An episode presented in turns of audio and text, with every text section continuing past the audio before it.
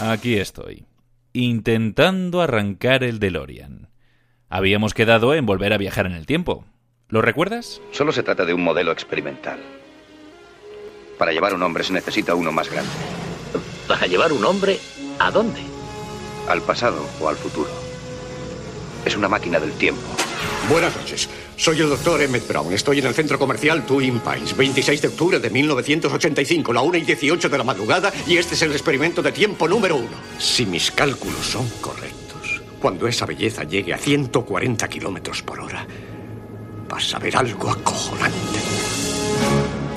Mi nombre es José Luis Crespo, soy divulgador científico, eh, soy físico teórico y tengo un canal de YouTube llamado Quantum Fracture. Me llamo Carlos Editor Juste, soy coautor junto con Jonas Recebalaga del libro Eso no estaba en mi libro de Historia de la Medicina y mi pasión, mi pasión es la historia, viajar en la historia. Los viajes en el tiempo son como una cosa mítica de la ciencia ficción, como un sueño que todo el mundo tenemos, viajar al futuro, viajar al pasado. Realmente la física eh, sí que deja muy claro si se puede en uno de los sentidos. Viajar al pasado y viajar al futuro son cosas distintas. Viajar al futuro, por ejemplo, sabemos que es posible. Y el mecanismo por el cual se puede hacer es muy sencillo, es viajar muy rápido. Viajar al pasado es una cosa en que actualmente las leyes de la física, tal y como entendemos la física actualmente, viajar al pasado está prohibido, no se puede. Pero bueno, la física no está completa, aún quedan un montón de misterios en el universo que, bueno, puede que haya una teoría física más allá de la de Einstein y que esa teoría sí que permita los viajes al pasado. Así que, oye, quién sabe. Una vez resuelta esta cuestión y saltándonos las leyes de la física, me surge una pregunta. Si viajáramos al pasado, ¿cuánto tiempo podríamos sobrevivir allí? Yo creo que la primera impresión que tendríamos sería el aire. Nada más acostumbrarnos a ese aire tan puro, tan de alta montaña. Otra cosa que nos sorprendería, posiblemente, en cuanto llegásemos donde hubiera humanidad, serían los olores. Mira, yo lo veo así. Si llegamos, por ejemplo, en el siglo XVII, 1640, por ejemplo, aparecemos por un pueblo de Alemania y alguien descubre que hemos viajado en el tiempo, nos queman por brujos. Indudablemente, para mí, el caso más, más acertado para buscar un, un símil puede ser el de la conquista de América. Habíamos descubierto 20 islas, 15 diferentes etnias y un mundo que, sin nosotros saberlo, pronto se convertiría en un nuevo continente.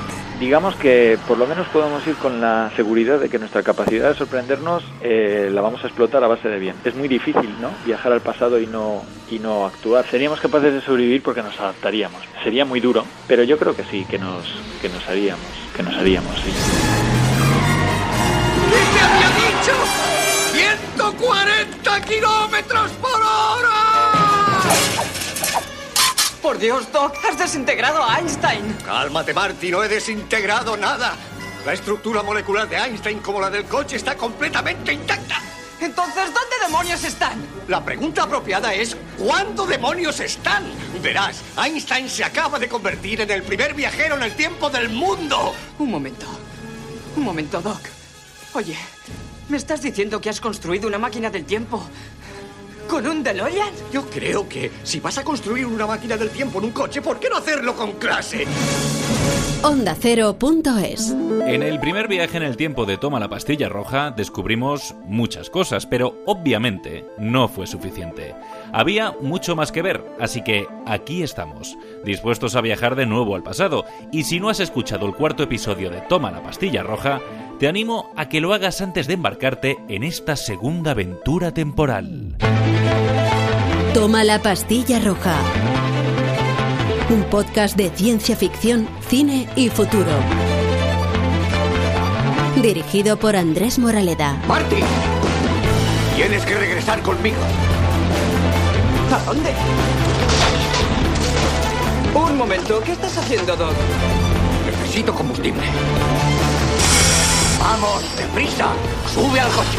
Regreso al pasado, parte 2. Volvemos a poner en marcha nuestra máquina del tiempo. Funciona el condensador de flujo, funciona todo. Vale, perfecto.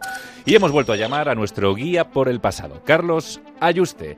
Carlos, ¿cómo estás? ¿Listo para un segundo viaje? Listo, emocionado, dispuesto, vamos allá. ¿Te has traído todo o Me he vienes traído ligerito? todo, sí, sí. No, no, no, no. Después de las experiencias que tuvimos la última vez me he venido hasta con unos quevedos para ver de cerca. Estoy Bueno. listo, pero vamos, del todo. Bueno, en este segundo viaje sabes que vienes en calidad de espectador de la historia, no como guía, ¿no? Sí, sí, sí, sí. Hay que responder a todas esas preguntas que se nos quedaron ahí un poco en el, en el tintero, pero quería preguntarte, ¿con qué te quedas de la primera experiencia? Buf, con muchísimas cosas. Fue una cosa impresionante. Es, es que es lo que, lo que cualquier no cualquier historiador, sino cualquier aficionado a la historia sueña, ¿no? Poderla vivir, no solamente disfrutarla a través de los libros o de documentales, sino, sino estar allí y vivirla. Fue algo increíble. Como hemos dicho, se nos quedaron muchas preguntas por responder. Los oyentes, ya sea del pasado, del presente o del futuro, pues nos dijeron que había cositas que, pues bueno, se habían quedado ahí un poco en el tintero y se nos quedaron preguntas como esta. Como de momento solo habéis hablado de hombres, a mí me gustaría saber si para nosotras un viaje en el tiempo sería más complicado. Bueno, nos decía esta oyente, no sé si del pasado, presente o futuro, que no habíamos planteado este tema desde la perspectiva de la mujer.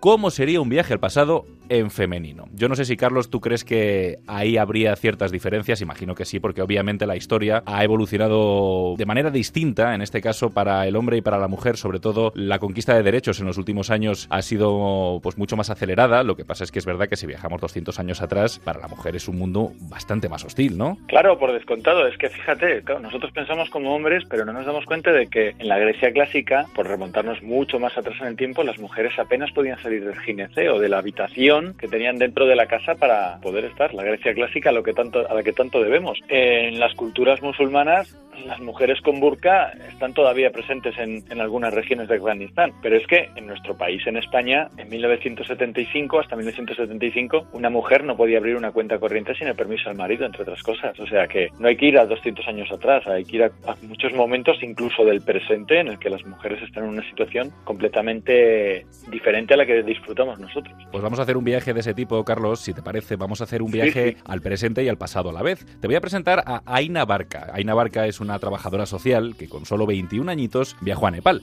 Allí descubrió un mundo muy distinto, atrasado en el tiempo, podríamos decir. Cuando volvió a España lo hizo con un objetivo, volver al país asiático para construir allí una escuela para niños discapacitados. Una tarea titánica, porque según la creencia hindú, si has cometido pecados en tu vida, al reencarnarte lo harás con algún tipo de discapacidad intelectual. A pesar de los prejuicios de la sociedad, Aina consiguió levantar la escuela Asha, que en nepalí significa esperanza. Yo iba de vacaciones, fui a hacer un voluntariado a una casa de acogida, tipo un orfanato que había en el sur de Nepal, en la ciudad de Tauda, y fue a raíz de ahí que empecé a descubrir la realidad de los niños con discapacidad. En aquel orfanato había 45 niños eh, y tres de ellos tenían discapacidad intelectual. Todos iban a la escuela, pero estos tres niños alguna vez iban a una escuela de niños sordos, aunque no eran sordos, tenían discapacidad intelectual y bien no había nadie realmente que se preocupara de ellos, de sus necesidades. Si a alguien se les olvidaba que tenían que comer, pues este día no comían. Y a raíz de ahí pues fui conociendo otros casos de otros niños que estaban con sus familias, que no estaban en este orfanato. Y empecé pues a, a descubrir más casos y niños pues que no iban a la escuela, niños que estaban todo el día en sus casas, no porque sus familias no les quisieran muchas veces, sino porque sus familias no sabían cómo hacerlo. O sea, si tanto el padre como la madre tienen que ir a trabajar y no hay ningún sitio donde puedan dejar a su hijo y su hijo pues es muy movido, pues lo tienen que atar para que no le pase nada. O muchas veces encerrados dentro de jaulas de madera mientras sus familias iban a trabajar.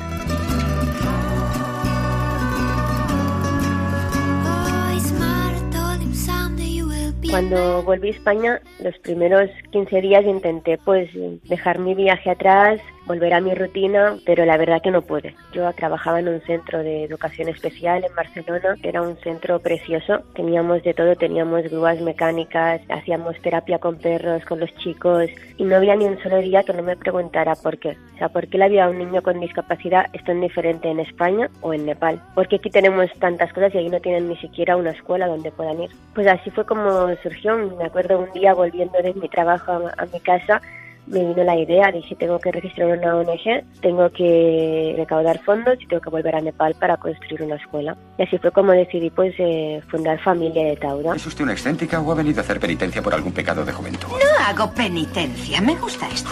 ¿Qué le gusta esto? En principio vine por capricho, pero después me quedé. Los comienzos fueron desoladores. Yo pretendía convencerlos de que no fueran tan irritantemente pasivos hasta que me di cuenta de que estaba luchando contra mil años de resignación. Tal vez debería dejar de entrometerse. Tal vez no. Al principio fue muy complicado. Yo era muy joven en aquel momento, tenía 21 años y no teníamos aún nada. Ahora hay un resultado, la gente ve dónde estamos invirtiendo sus ayudas, ¿no? Pero en aquel momento simplemente era un sueño. Y había mucha gente pues que, que desconfiaba o que no creía que, que yo fuera a volver a Nepal o a construir la escuela Hubo mucha resistencia, tanto de la población local como por parte del gobierno. En aquel momento no veían necesario el tener una escuela de educación especial y de hecho tardamos tres años en que nos reconocieran la escuela como escuela de educación especial, porque decían que aquello no era una escuela de educación especial, porque si los niños con discapacidad intelectual no podían seguir el modelo educativo ordinario, pues no se podía considerar escuela. Por parte de las familias también hubo cierta resistencia, porque los padres de estos niños nunca pensaron que sus hijos pudieran ir a la escuela, que sus hijos pudieran aprender. Y que viniera alguien extranjera, ¿no? alguien de fuera, a decirles, mira, que tu hijo sí que puede ir a la escuela, pues eh, bueno, esto les confundía y les creaba pues cierta desconfianza. Incluso en los inicios me acuerdo algunas familias, algunos padres que me vieron pues en las oficinas del gobierno pues peleando, alguna vez eh, alzando la voz con algunos de los empleados que estaban ahí trabajando y que me decían que no podíamos registrar la escuela. Y claro, pues que una mujer se enfade con personas del gobierno no es normal en Nepal. Y bueno, pues pensaban qué le pasa a esta chica y qué quiere de nosotros y por qué está haciendo todo esto pues quizá alguna vez iba al gobierno y no me, no me respondían a mí, o no me miraban a la cara para hablarme. Cuando iba con algún señor, entonces sí que se me respetaba. O incluso una vez me acuerdo en una oficina del gobierno que al salir una persona que trabajaba ahí le dijo a la otra, no, no te preocupes que son todas mujeres en el equipo donde trabajamos en la escuela. A mí aquí pues mi familia no me han educado diferente por ser mujer y pues muchas cosas de ahí al principio me chocaban y no las entendía, incluso ciertos comportamientos. Mm, no es que ahora los entienda mejor, pero al menos sí que entiendo su cultura y esto me permite pues verlo desde otra perspectiva.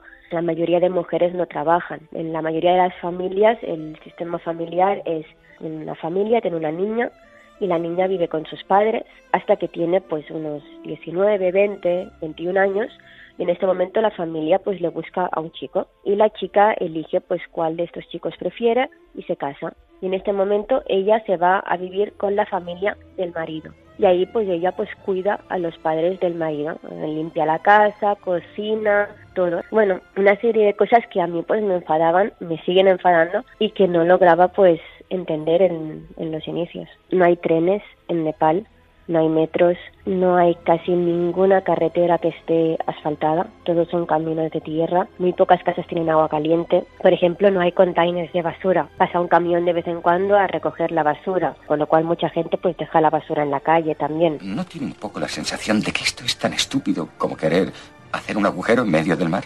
No mucho más estúpido que pedir que te echen una mano y te rechacen. Al principio, hace seis años, cuando estábamos construyendo la escuela, me encerraron dentro de un coche para darme miedo y para pedirme dinero de la construcción. Eran las siete de la noche, era, era oscuro. En aquel momento no había electricidad porque en Nepal hay cortes de electricidad, no había farolas ni nada. Y me encerraron en un coche y me dijeron que, que les diera dinero de la construcción. No di dinero de la construcción, lo que sí que pasé mucho miedo. Creo que en la vida solo tenemos tres opciones. Supongo que no pretenderá decirme que esta es una de ellas. Huir, ser espectador o comprometerse. Las familias ahora mismo están implicadas con la escuela. Eh, bueno, incluso hay algunas madres que cuando cada vez que me ven me abrazan y se ponen a llorar. Están muy contentas las familias, están contentas con la evolución de sus niños, están implicadas con la escuela. En momentos que ha habido algún problema o algo, pues las familias son las que acuden a la escuela y defienden la escuela y nosotros pues también contentos que, que sea así. Después pues las desconfianzas de, de estas familias se fueron yendo a los dos, tres meses de que sus hijos empezaron a ir a la escuela, pues vieron los avances. Al final lo que el niño aprende a la escuela también se refleja en casa. O sea, es que la educación es fundamental. Nos venían chicos quizá que con 13 años nunca habían ido a la escuela. Si un niño está encerrado 13 años en su casa, se va a comportar como un animal. Da igual que tenga discapacidad intelectual o que no la tenga. Una persona no puede estar encerrada en su casa durante 13 años o 15 años. Entonces, pues bueno, son niños que en poco tiempo evolucionan muchísimo, porque es que nunca nadie les había estimulado, nunca nadie se había preocupado de, que aprendieran. Todos ellos han hecho cambios pues espectaculares. Niños que les dabas un lápiz el primer día y te lo tiraban por la cabeza y ahora pues escriben su nombre. O niños que no hablaban nada y ahora pues quizá hablan cinco o diez o quince palabras. Pero son pequeños grandes logros para nosotros, porque el trabajo que hay detrás pues es un trabajo muy importante. Tenemos niños que no sabían comer solos, que comen solos, que no sabían ir al baño solos y ahora sí Qué barbaridad, qué tía. O sea, me habías prometido que íbamos a viajar al pasado, pero lo que no sabía es que íbamos a viajar con gente que está construyendo el futuro, ¿eh? Es increíble, qué mujer. Si te ha parecido una historia potente, Aina la ha escrito en el libro Asha o la fuerza de la esperanza. Un libro que cuenta todo esto que acabamos de escuchar, además de las dificultades para poner en marcha un proyecto como este en un lugar como Nepal y encima siendo mujer. Carlos, es una de estas historias que responden a la pregunta ¿no? que nos hacía esta oyente. Yo creo que ha quedado bastante claro lo que es eh, ser mujer en un lugar atrasado también. Sí, sí, sin duda, sin duda. Es un testimonio que nos vale perfectamente para hacernos la idea de lo que podría ser ir al, al pasado, sí, sí. Por cierto, otra de las cosas que se nos quedó ahí en el tintero en nuestro primer viaje al pasado fue aquello que me dijiste, no me acuerdo muy bien cómo era, que lo más parecido a viajar al pasado hoy sería... Sí, hay determinadas épocas del pasado que lo más parecido sería ir a una zona catastrófica, pues por ejemplo Mozambique, donde, donde sucedieron los, los tifones este año, pues una, una situación de auténtica calamidad, sin condiciones sanitarias mínimas, pues hay algunos momentos del pasado, pues por ejemplo el siglo XIII en Europa, eh, con la peste negra ahí asolando, en la época del siglo XIX con el cólera, que se podrían parecer mucho a esos, a esos contextos actuales. Pues esto podemos eh, conocerlo a través de alguien que sabe mucho de lugares devastados por un desastre natural, alguien que ha estado recientemente en Mozambique, en Haití, que conoce estas realidades. David Noguera es el presidente de Médicos Sin Fronteras, un viajero de la solidaridad y podríamos decir que un viajero en el tiempo de nuestros días creo que, que, a nieve se le escapa, ¿no? En todos los grandes fenómenos, incluyendo el cambio climático, tiene causas y, y, consecuencias globales. El primer mundo es el causante principal del cambio climático, pero lamentablemente los mayores impactos se los llevan los más vulnerables, ¿no? Gente que su vida, digamos, normal o convencional ya transita en un, en un status quo de fragilidad y que si luego llega un, un fenómeno devastador como el Idai o como el terremoto de Haití, pues te, te, te, simplemente te lleva 10 pantallas para atrás, ¿no? Pues pierden la casa, pierden el ganado, pierden todo y si es, si es de, de, este, de este nivel, de esta extrema virulencia, el problema principal es que pierden hasta la dignidad, ¿no? Si en estas zonas tan frágiles, tan poco desarrolladas, incluyes el elemento de un desastre natural, por ejemplo, de un conflicto, bajan un, incluso un escalón, ¿no? Porque la gente cuando huye, pues la poca tecnología que puedan tener, pues qué sé yo, por ejemplo, instrumentos de cocina metálicos, unas ollas y tal, pues desaparecen, ¿no? Se quedan atrás, ¿no? Y entonces encuentras gente huida, escondida en selvas, o que realmente te puede retrotraer a, a, a, sí, sí, a siglos atrás. Porque esto sigue pasando, ¿no? Hay, hay gente que vive en zonas completamente aisladas de todo tipo de tecnología y además insisto que a veces cuando hay elementos de incertidumbre como un conflicto, entonces se esconden, están escondidos y de alguna forma rechazan el contacto con otros humanos porque saben, ¿no? Que, que puede, puede, puede tener un efecto peligroso para ellos, ¿no? Y entonces imagínate gente que lleve 7, 8 años escondida por los niños que jamás han entrado en contacto con, con ningún elemento, digamos, de tecnología moderno, pues de golpe llega un Toyota como los que nosotros tenemos, bajan cinco o seis personas y por ejemplo nosotros por seguridad que desplegamos siempre pues teléfonos satélites o este tipo de cosas, ordenadores, ¿no? Cuando tomamos los datos, cuando hacemos una misión exploratoria o estamos haciendo el proyecto, pues realmente o sea, son experiencias absolutamente alucinantes para niños sobre todo, pero bueno, jóvenes o mayores también en su vida han visto una pantalla, ¿no? Entonces, uh, pues sacas una foto y entonces la puedes enseñar por la cámara y se quedan absolutamente alucinados y a veces hay reacciones de miedo, ¿no? Porque, bueno, también hay culturas populares de, de brujería, de hechizos, ¿no? Y entonces a veces se asustan y, y es algo que tienes que, que, que, manejar con cuidado, ¿no? Siempre pedir permiso o hablar con el líder de la comunidad para asegurarte que todo lo que haces pues no tenga un impacto, ¿no? No, no, no, no, no haga ningún, cause ningún tipo de malestar ni daño en la población a la que mmm, pretendes asistir.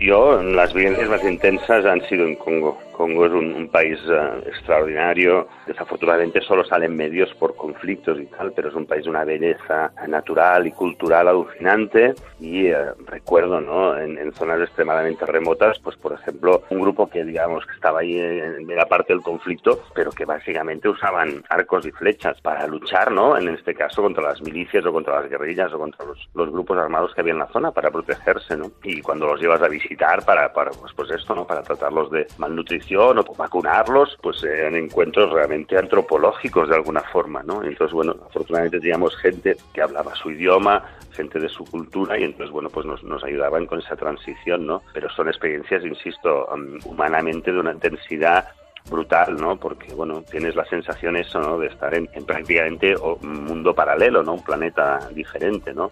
Pero bueno, al final eh, son experiencias enriquecedoras y si se manejan con esa sensibilidad, pues creo que son francamente positivas o al menos así nos lo han manifestado siempre las comunidades con las que hemos trabajado. Y claro, como nuestro primer viaje al pasado, los viajes de Médicos Sin Fronteras, los profesionales tienen que enfrentarse a condiciones higiénicas poco saludables, a la falta de agua corriente, a enfermedades que consideramos pasadas, como bien recordamos en el primer viaje en el tiempo, ¿no, Carlos? Claro, es que es efectivamente eso lo que ocurre. Son enfermedades que consideramos pasadas, situaciones que consideramos superadas, pero una devastación como la que puede provocar un tifón o como la que en su día provocó el Katrina en Nueva Orleans, primerísimo mundo, Estados Unidos, puede devolvernos a la cruda realidad de que la naturaleza puede ser muy cruel y nosotros somos muy débiles. Vamos a conocer cómo lidian en Médicos Sin Fronteras con estos problemas. La mitad de nuestro personal no es sanitario y muchos de ellos son logistas, porque yo creo que todo el mundo se puede imaginar la tragedia de, de pues, un cirujano o una ginecóloga responsable de un sistema de agua, ¿no? Sería, o de electricidad, ¿no? Sería un drama absoluto, ¿no? Entonces nos acompañan profesionales que entonces obviamente eh, pues nos ofrecen todo un arco de soluciones, ¿no? En situaciones extremas la única forma es, eh, lo que llamamos el water tracking, eh, o sea, el, acarreo de, cubas de agua, contratar camiones de agua y luego pues tenemos todo un rango de tecnologías. Nosotros podemos hacer pozos de agua, podemos, digamos, buscar reparar instalaciones de agua que no sean funcionales, podemos encontrar un, lago, un río y tenemos sistemas de purificación de agua, etcétera, etcétera. Entonces ya tendríamos, digamos, todo un arsenal. Lo mismo para la electricidad. También somos capaces, obviamente, de generadores y ahora cada vez más, pues con placas solares. Nosotros tenemos kits ya preparados, pues tenemos kits para 10.000 personas tres meses, unas cajas donde ya por toda la experiencia que tenemos acumulada somos capaces de prever qué tipos y qué cantidad de medicamentos va a necesitar una población de 10.000 personas durante tres meses. Entonces, en función del desplazamiento de personas o el desastre natural, pues puedes enviar el número proporcional de kits y entonces el elemento de vacunas también es un elemento fundamental. Desastres naturales, por ejemplo, que sistemáticamente o pueden destruir sistemas de agua, ponen a una población en riesgo, por ejemplo, de cólera, una epidemia además con altísimos niveles de mortalidad. Vacunaciones de cólera prácticamente las hacemos de forma sistemática. Vacunación de sarampión es otra cosa que hacemos prácticamente de forma sistemática en todos los desplazamientos de población, sobre todo a los menores de 5 años. Entonces, nosotros ya tenemos, insisto, por toda la casuística um, acumulada de, de, casi 50 años de vida que tiene Médicos Sin Fronteras respondiendo a las mayores crisis humanitarias en el planeta, pues esta rapidez de los kits es la que nos permite pues estar respondiendo 24, 48, 72 horas, pues a veces ya somos operacionales en escenarios en los que realmente no queda nada, ¿no? Sí que te tienes que preparar, pero insisto, yo no soy antropólogo, entonces lo que hacemos es trabajar con gentes de estas comunidades y preparar un poco la, la visita, ¿no? Porque bueno, pues ¿de qué sirve uh, hacer una misión exploratoria, meterte en el Congo? El Congo obviamente tiene ciudades de, de, primera categoría, de primer nivel, ¿no? El Congo tiene muchos mundos, ¿no? Pero claro, ¿de qué te sirve hacer una y de, de que la gente se vaya huyendo, por ejemplo, que nos ha pasado también? Bueno, porque si oyen un, un ruido, un motor y tal, pues es posible que se, se, escondan y no los veas, ¿no? Entonces, bueno, la sensación, te digo, es, es de privilegio absoluto. Insisto, lo que hay que prepararse es sobre todo para no, no causar ningún tipo, ningún tipo de daño. Pero que sí que este trabajo te sirve para, digamos, ser capaz de discernir uh, qué es realmente importante y otras cosas que quizás sean más superfluas, ¿no? Al final, cuando te vas de misión a, a África o, o, a otro, a otro sitio, te vas uh, seis meses o un año. Eh, yo recuerdo que mi mochila pesaba 10 kilos y con 10 kilos pues uh, tenía suficiente para tener una experiencia vital y profesional de primera magnitud. Por eso insisto, es una experiencia que tenemos que poner en positivo. Luego está la experiencia en negativo cuando la gente lo ha perdido todo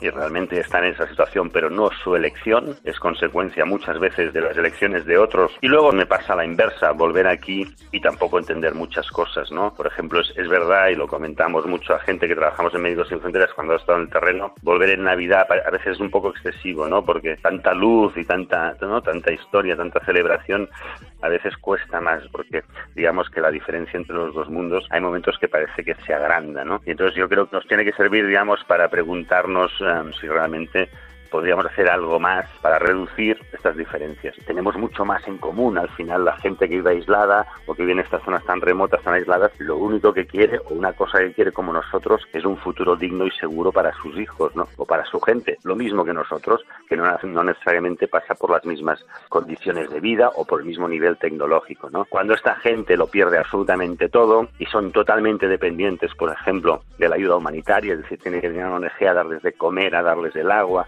a darles el refugio, esto es muy duro porque pierden hasta la capacidad de decidir, están en manos, se vuelven completamente dependientes y eso es muy duro. Y es importante que el trabajo de las ONGs no solo consista en salvar las vidas de estas personas en su momento más delicado, pero también intentar restaurarles la dignidad, ¿no? Y eso pasa también por la capacidad de tomar decisiones propias.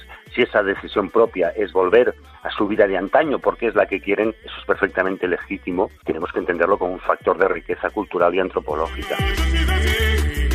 Fíjate qué vuelta al presente tan interesante, Carlos. El choque más grande está al volver a nuestro tiempo. Esto daría para otro viaje en el tiempo y traernos a alguien del pasado y comprobarlo, ¿no? Desde luego, vaya jet lag, ¿no? Uno se imagina que todo lo espectacular lo va a encontrar en el pasado, donde efectivamente no vamos a ganar para asombro, pero es verdad que a la vuelta vamos a ver que vivimos en un mundo que ha adoptado algunas cosas que no son tan importantes, ¿no? Seguimos necesitando sobrevivir, vivir bien, pero a veces nos pasamos y cuando vas al pasado y descubres que la gente también buscaba vivir bien, ¿no? Pero que se conformaban con, con cosas mucho más sencillas y que nosotros nos contentamos ahora con casi nada, pues la verdad es que la sensación que nos tiene que causar venir de un pasado a, nuestros días puede ser, vamos, jet lag como dar cinco vueltas al mundo. Pero bueno, de momento hemos respondido a varias preguntas, que no es poco, aunque yo sé que te has quedado con las ganas de traerte de vuelta un autógrafo de Cervantes, por ejemplo. Pues sí, María Ilusión, sí, sí, la verdad es que sería una, una auténtica gozada o ver a Quevedo ahí preparando alguna sorna contra Góngora, o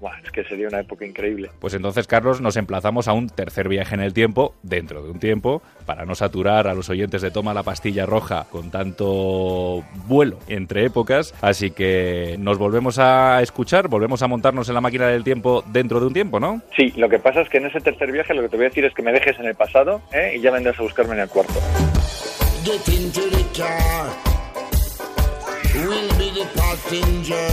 Cuentan que Iggy Pop escribió The Passenger en el metro de la ciudad de Berlín, donde vivía junto a David Bowie. Ambos intentaban alejarse de las drogas con este viaje al corazón de Europa, pero lo que realmente consiguieron fue lanzar la carrera del músico estadounidense. Bowie produjo los álbumes que catapultaron a Iggy a la fama como solista, The Idiot y Last for Life, en el que se incluye The Passenger.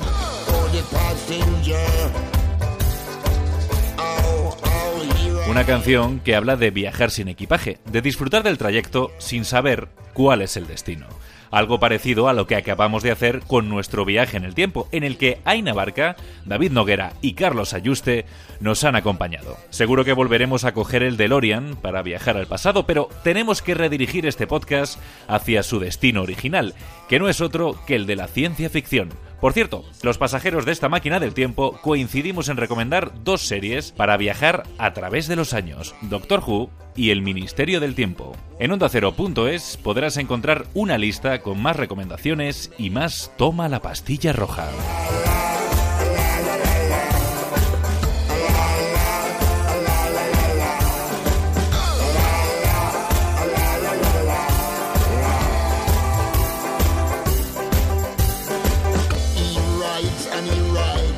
Espero que el viaje te haya gustado. Y si es así, solo me queda decirte una cosa. Te espero en el próximo episodio. Hasta entonces, mantente en el presente. Toma la pastilla roja. Dirigido por Andrés Moraleda. Onda bueno, es la más ridícula historia que jamás he oído. Absurda, completamente. Tengo que decir una cosa en su favor. Tendrá siempre algo interesante que contar. Es usted un gran inventor, George. Díganos la verdad. ¿Dónde ha pasado el fin de semana? No haga esas preguntas, Walter. No tiene por qué decirnos dónde ha pasado el fin de semana. No entiendo sus dudas, amigos míos. Crean que es un sueño si quieren. Yo casi también lo dudo ahora que estoy de vuelta.